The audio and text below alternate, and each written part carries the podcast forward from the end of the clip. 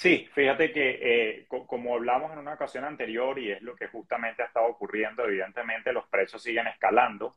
La, la inflación anualizada que se reportó en mayo llegó a un 8.6%. Las causas creo que ya las hemos discutido en, en, otras ocasiones. Sabemos que esto es una coletilla, entre otras cosas, de lo que pasó en la pandemia, problemas con las cadenas de suministro, luego la crisis energética y de exportación de alimentos por el conflicto Ucrania, políticas tardías del, del, gobierno de turno, lentitud de la Reserva Federal, que es el Banco Central acá en los Estados Unidos, en reaccionar o prever que esto iba a ocurrir.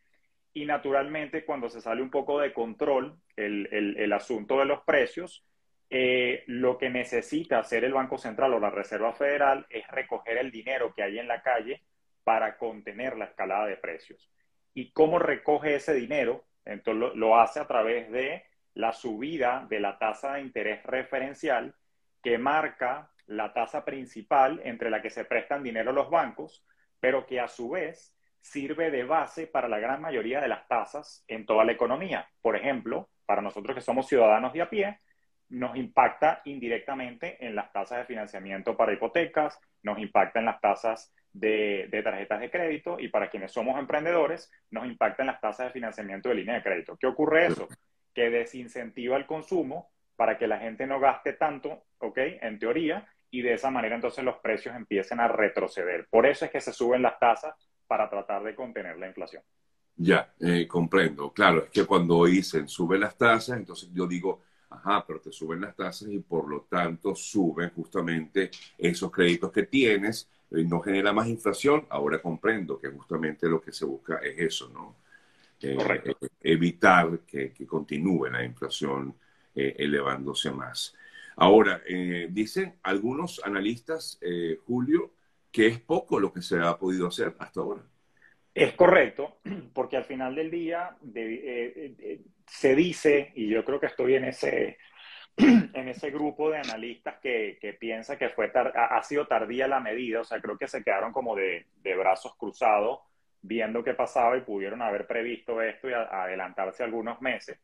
Eh, naturalmente, lo único que puede hacer la Reserva Federal o Banco Central es controlar a través de las tasas y la emisión de bonos, ¿ok? Para, para contener un poco el manejo de la liquidez en el mercado. Recordemos que acá el poder, eh, si se quiere, económico es independiente del ejecutivo político, razón por la cual son pocas las medidas que ellos tienen para entonces poder hacer eso. El poder político y el ejecutivo lo hace a través de, del fisco, lo hace a través de medidas, ayuda a la economía, de alguna manera eh, a través de subir o bajar los impuestos, pero la, la, Reserva Federal lo único que hace es el control de las tasas y, y, la, y, el control de la masa monetaria. Entonces, de alguna manera, claro, sus medidas son limitadas y de momento lo único que puede hacer es la subida de las tasas. Fíjate que justamente ayer, cuando se reunieron, la subieron a lo que llaman ellos un rango entre 1.5 y 1.75.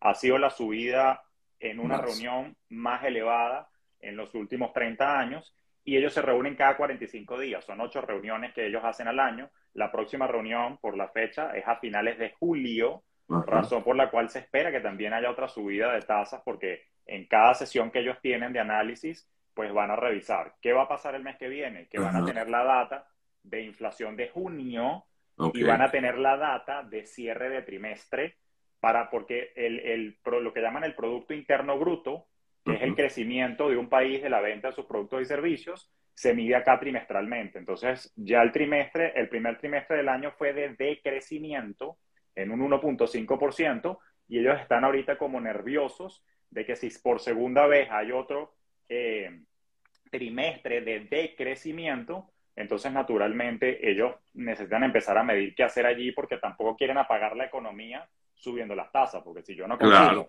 y como emprendedor me cuesta más financiar mi operación, entonces naturalmente eso nos afecta de alguna manera también. O sea, es como que como una inyección, o sea, supuestamente es algo para que nos cure, pero, pero duele mientras está pasando, pues. Sí. Ahora, eh, fíjate tú, aquí hay un comentario que me encanta porque me permite a mí eh, entrar contigo en esta otra materia. Aquí comenta alguien que puede, o pregunta, ¿qué podemos hacer los que vivimos de un salario? Que tenemos algo ahorrado en el banco. Es la pregunta Excelente. que se hace y que es lo, digamos, que justamente, ¿cómo enfrentar esta situación, eh, Julio? Sí, es una excelente pregunta. Eh, naturalmente, nos afecta, eh, hay una incidencia en nuestra paz mental el leer esta noticia, pero la recomendación principalmente es de filosofía estoica. Tengo que enfocarme en lo que yo puedo controlar. Es verdad, está la noticia allí, pero yo no controlo la Fed, no controlo la economía, que sí controlo mi economía. ¿Qué significa eso? Que lo primero que puedo hacer yo, a toda luz que dependo de un salario, tengo un ingreso fijo, es controlar cómo utilizo yo mi dinero, cómo lo gasto, dicho en coloquial. ¿okay? Entonces ahí es donde surge la importancia de lo que repito yo hasta el cansancio, de entender nuestros patrones de consumo, de tener un presupuesto. Por ejemplo, si yo sé que yo consumo cierta cantidad de alimentos en el mes, bueno, una solución es buscar cómo puedo hacer para comprar esos alimentos de una manera más eficiente. ¿Cómo es eso, Julio? Bueno, muy sencillo, tratar de buscar, bueno, qué días puede que haya ofertas. Para que vivimos en Estados Unidos, tenemos la dicha de que los supermercados acá de vez en cuando sacan esas ofertas, compre uno y lleve otro a mitad de precio, compre uno y lleve otro gratis. Hay días donde hay descuentos especiales en la carne, en el pollo, eh, en los vegetales. Eh, de alguna manera es, así. ¿no? Y de alguna manera de también ver cómo comprar en volumen, por ejemplo, valga la cuña, eh, si usted va a estas grandes cadenas de venta como Costco, BJ o BJ, como quiera usted decirlo, pues naturalmente hay una ventaja en comprar. Oye, Julio, pero es que yo soy una familia chiquita y no tiene sentido comprar tanto. Bueno, yo puedo hacer una alianza con un vecino. Yo lo hago. Ah, mira, o sea, yo tengo una familia relativamente grande, pero tengo, tengo unos amigos que ellos son tres nada más, la pareja y el niño. Bueno, cuando voy a Costco vienen conmigo y ellos aprovechan y compramos todo por lote y después separamos y de esa manera hay un ahorro en la compra por volumen organizado. Entonces, estoy hablando, la palabra clave es optimizar el presupuesto para estirar el dinerito mientras pasa esta situación.